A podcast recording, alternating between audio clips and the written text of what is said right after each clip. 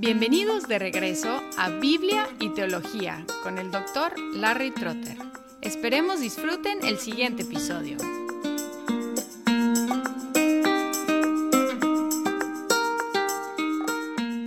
Hasta ahora, nuestro episodio más popular fue la edición especial para Viernes Santo. El ingeniero Arturo Pérez compartió conmigo las reflexiones sobre las siete palabras de Jesús desde la cruz. En nuestra primera entrevista me da mucho gusto tener a Arturo conmigo. Originario de la República Dominicana, actualmente Arturo Pérez vive en el sur de Florida con su esposa e hija. Es miembro del Consejo de Directores de Knox Theological Seminary, el Seminario Teológico Knox, donde obtuvo su grado de maestría en estudios bíblicos y teológicos. Es autor de dos libros, Síntesis del Nuevo Testamento, publicado en 2012, y Síntesis del Antiguo Testamento, publicado en 2014. Como vocación profesional, Arturo es ingeniero industrial enfocado en la industria de tecnología y ha estado trabajando en Microsoft durante los últimos 20 años. Puedes encontrarlo en LinkedIn y en Twitter. Además de ser gran amigo y colega mío, Arturo siempre me ayuda con mis preguntas acerca del idioma castellano, lo cual le agradezco mucho. Arturo, bienvenido, gracias por acompañarnos en este programa de Biblia y Teología.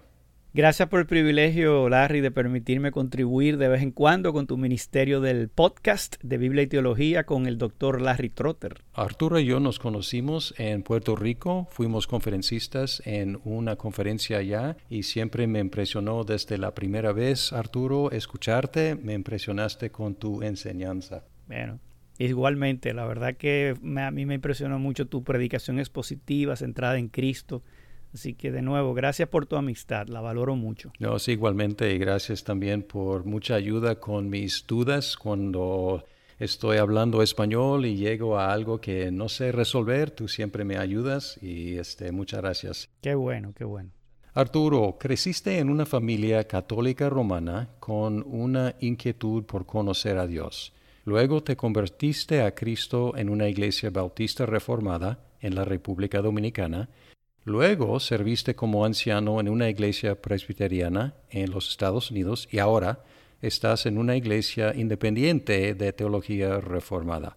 ¿Podrías identificarnos un beneficio que te ha aportado cada una de estas iglesias? Como, por ejemplo, empezando con la católica romana. ¿Creciste en esa comunión? ¿Qué te aportó? Mira, la verdad que duré muy, muy, poco tiempo en la iglesia católica romana, pero de niño hice la primera comunión y me aportaron que tuve que aprenderme de memoria el credo apostólico y el credo niceno. Y luego de eso nunca más volví a la iglesia católica. Yo tenía muchos problemas existenciales, no sabía por qué eh, uno tenía que morir, pero a los 11 años de edad yo tenía una crisis de que no entendía por qué la gente se moría. Y al final del día, bueno, cuando tenía 16 años, eh, fui invitado a esta iglesia evangélica entonces, la Iglesia Católica básicamente me aportó el credo niceno y el credo eh, apostólico y el Padre Nuestro. Y esas conexiones uno las hace luego, más adelante. Entonces, la Iglesia Evangélica eh, era una iglesia evangélica que posteriormente se hizo bautista reformada.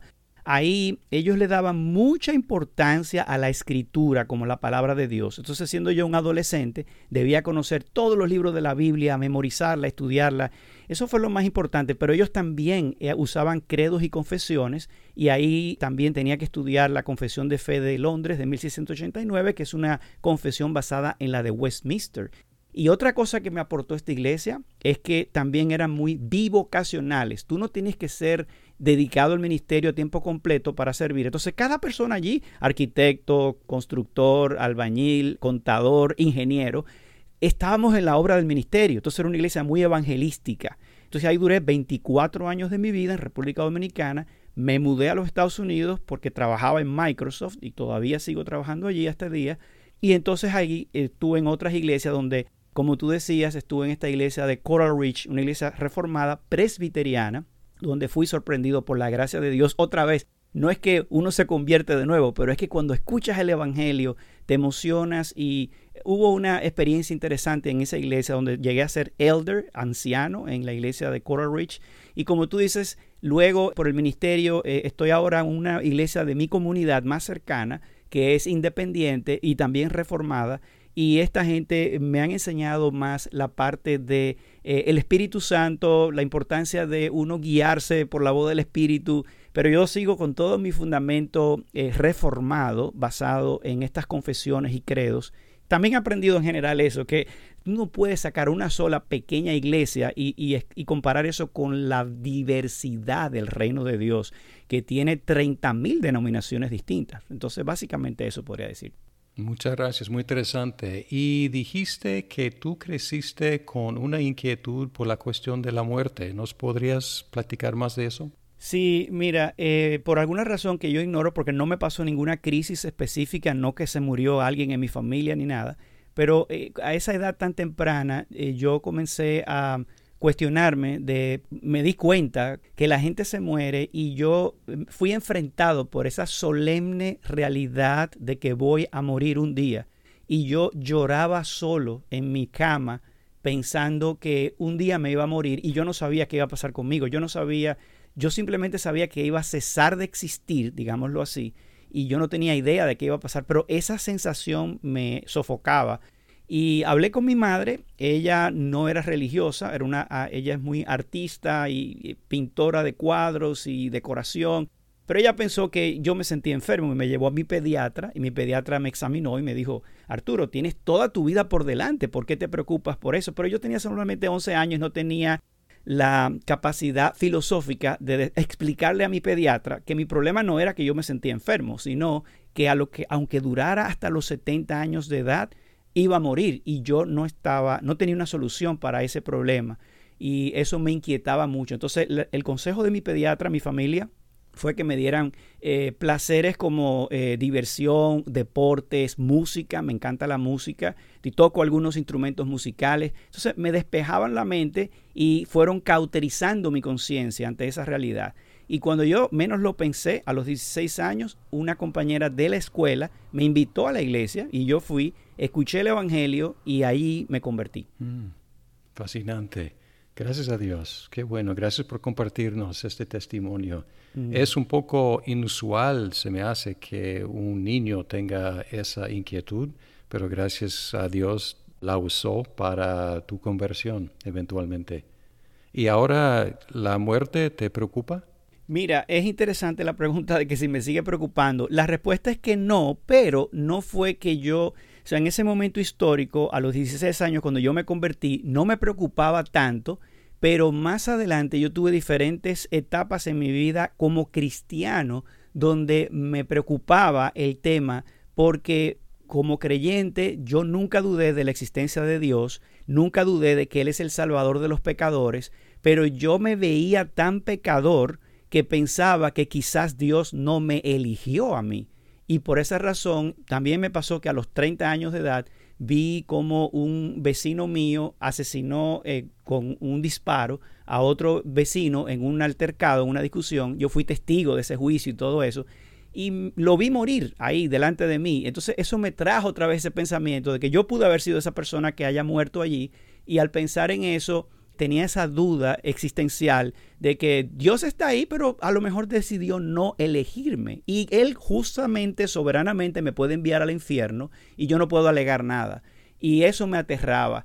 Entonces, eh, leyendo a Juan Bunyan en El Progreso del Peregrino, me vi retratado en la imagen donde Cristiano se apartó de la palabra de Dios y cayó en el castillo de la duda, donde el gigante de la desesperación le daba golpes y él estaba ya casi muriéndose en el castillo de la duda, hasta que allí se dio cuenta que en su bolsillo él tenía una llave que abría el calabozo y esa llave tenía grabada la frase de la promesa de Dios. Y eso me pasó a mí cuando yo en esa situación comencé a recordar la promesa de que Cristo murió por mí entonces fui liberado de ese castillo de la duda y volví a tener gozo. Pero yo tenía 30 años, como digo, cada 10 años me da una crisis distinta. Cuando tenía 40, que volví a Estados Unidos, todavía seguían algunas dudas existenciales así. Y yo pensaba, mira, o yo no soy cristiano o yo no entiendo bien la teología. Y ahí fue donde, por la gracia del Señor, llegué a esta iglesia de Coral Ridge Presbyterian Church en Fort Lauderdale. Y allí el predicador que estaba allí predicando en ese momento histórico, él tenía un énfasis en predicar el Evangelio a los cristianos porque yo como pecador que soy, cristiano y pecador, me olvido de que Cristo murió por mis pecados para liberarme, para que yo ande en esas obras que Él preparó para mí de antemano. Pero yo estaba más enfocado, yo pensaba que la vida del cristiano se trataba, se trataba de lo que yo tengo que hacer para Dios. Y me olvidé de que la vida del cristiano se trata de lo que Dios ya hizo por ti en Cristo. Y ese pensamiento es, te empodera, te libera y te ayuda a amar al prójimo, no enfocarte en ti. Entonces, eso me ayudó y por eso es que yo insisto tanto con el tema de predicar el Evangelio, porque muchos cristianos viven hoy día perturbados, pensando que si hiciste esto, que si hiciste aquello, más enfocados en sí mismos, como decía Agustín, el teólogo del, del siglo V, que estamos incurvados en nosotros mismos. Y eso nos hace olvidar que hemos sido creados para estar desdoblados hacia arriba, hacia Dios, para amar a Dios y al prójimo. Pero es una obra que solamente la puede hacer el Espíritu Santo y el medio que el Espíritu Santo utiliza es el Evangelio, porque el Evangelio de Dios es poder de Dios para salvación. Y eso es lo que necesitamos escuchar cada día. Mm. La doctrina de la elección se enfatiza en la teología reformada. Y tú experimentaste dos efectos de la doctrina de la elección. Por un lado, te preocupó, te dio terror, pero luego llegaste a tener consolación con esta doctrina. Puede haber alguien escuchando este programa que tiene la misma lucha. ¿Qué recomendación tendrías para esa persona? Buenísima pregunta. Eh, el tema es que cuando tú te enfrentas a la doctrina de la gracia, lo primero que te encuentras es que Dios te salvó por gracia y eso significa que eh, vino la iniciativa, vino de Él, que Él es soberano. Y es una especie de mezcla como Isaías en el capítulo 6, cuando él vio la gloria de Dios, él dijo, wow, la gloria de Dios. Pero dijo luego, wow, como que se asusta uno, como que uno se, se espanta de pensar que mm, la majestad de Dios es tan grande que te puede aplastar, que Dios puede elegir mandarte al infierno. Sin embargo, mi recomendación es, escucha el Evangelio, recuerda la promesa, el que cree en mí tiene vida eterna. El que cree en mí, aunque esté muerto, vivirá, porque yo soy la resurrección y la vida. Cristo dijo eso. Y, dice que nadie puede arrebatar las ovejas que el Padre le dio al Hijo. Las ovejas que mi Padre me dio, nadie las arrebatará de la mano del Padre y nadie las arrebatará de mi mano. Entonces tienes que volver a escuchar el Evangelio, la promesa, y debes hacerlo todos los días, porque todos los días tú lo vas a olvidar. Todos los días tú vas a tratar de justificarte a ti mismo, de verte a ti, de, que tus logros te definen, como decía falsamente el filósofo Aristóteles, tú eres lo que tú logras como si tus logros te definieran. Y ese ha sido el pensamiento a través de toda la Edad Media. Por eso vino la Reforma Protestante. Porque durante la Reforma Protestante lo que pensaba la Iglesia es que tus obras te definen. Entonces cuando tú ves tus obras que son trapo de inmundicia, te ves aterrado delante de Dios. Pero cuando tú recuerdas esa escandalosa noticia de que Dios vino, Él de su propia iniciativa, a justificar a los impíos, entonces como decía Martín Lutero, esta frase me fascina de Lutero, cuando yo me miro a mí mismo, yo no sé cómo yo puedo ser salvo. Pero cuando yo miro a Cristo, yo no sé cómo yo puedo perderme. No, no hay forma. Cuando tú miras, te miras a ti, bueno, tienes que estar perdido. Cuando tú miras a Cristo, no hay forma de que tú estés perdido, porque Él vino a buscar y salvar lo que se había perdido. Y yo soy el principal de los pecadores, y Él me vino a salvar a mí. Yo creo que la diferencia, Larry, para un creyente entender y ser gozoso en esa verdad, es cuando tú crees y tú recuerdas que fue por ti. Todos los creyentes saben que Dios vino a salvar pecadores, pero todos pensamos en ellos, como bueno, sí, a los pecadores pero cuando tú sabes que a los pecadores de los cuales tú eres el primero, fue por ti que murió Cristo.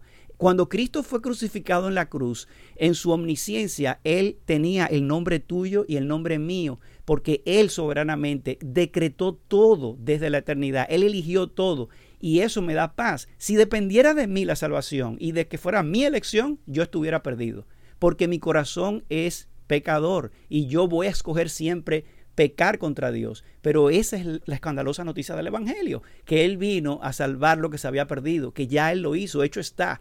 Entonces eso me da consuelo. Hablar del Evangelio me emociona y por eso creo que es el tema que tenemos.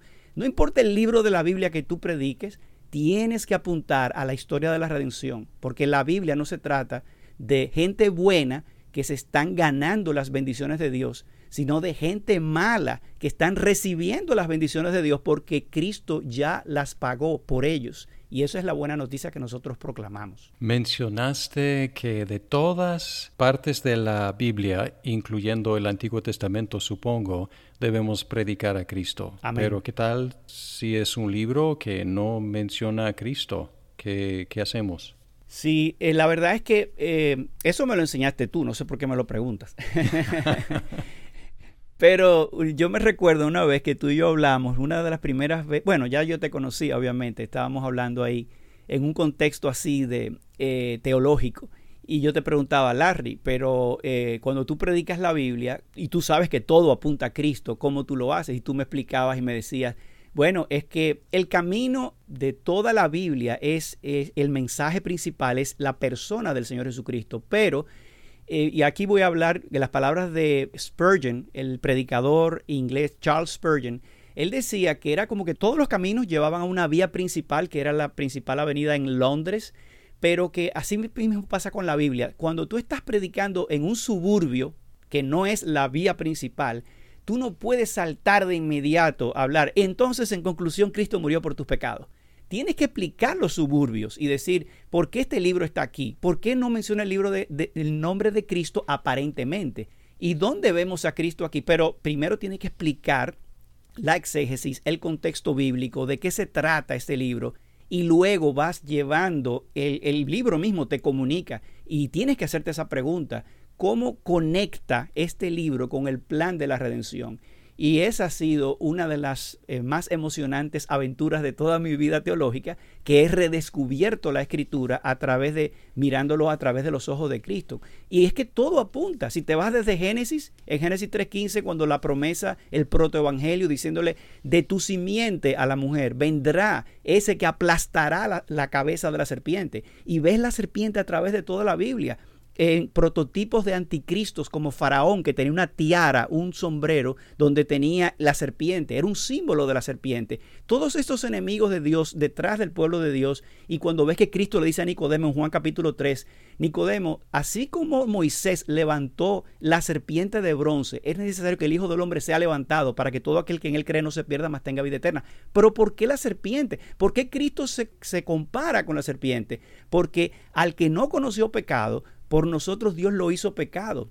Es decir, Cristo fue hecho maldición, Cristo fue hecho serpiente. Él se convirtió en la serpiente en ese momento en la cruz, maldición, recibiendo el pecado de nosotros para que nosotros fuésemos salvos. Él mató la muerte con su muerte. Ese es el Evangelio y lo ves a lo largo de todo. O en la figura de Abraham en Génesis capítulo 22, cuando le dice a, Abraham, que, a Dios Abraham que sacrifique a Isaac.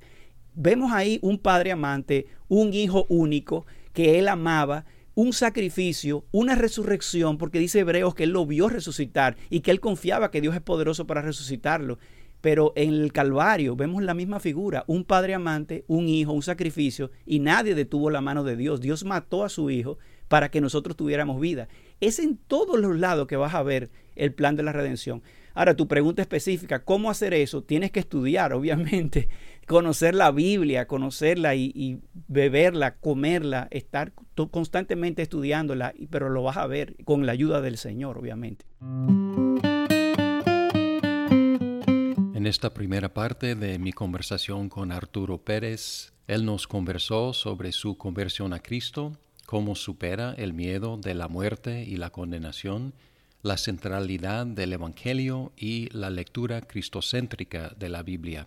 En la segunda parte de esta conversación seguirá hablando con nosotros sobre recursos para profundizar nuestro entendimiento de lo cristocéntrico de la Biblia. Muchas gracias por escuchar este episodio de Biblia y Teología. Esperamos que el programa sea de provecho para su vida. Hasta pronto.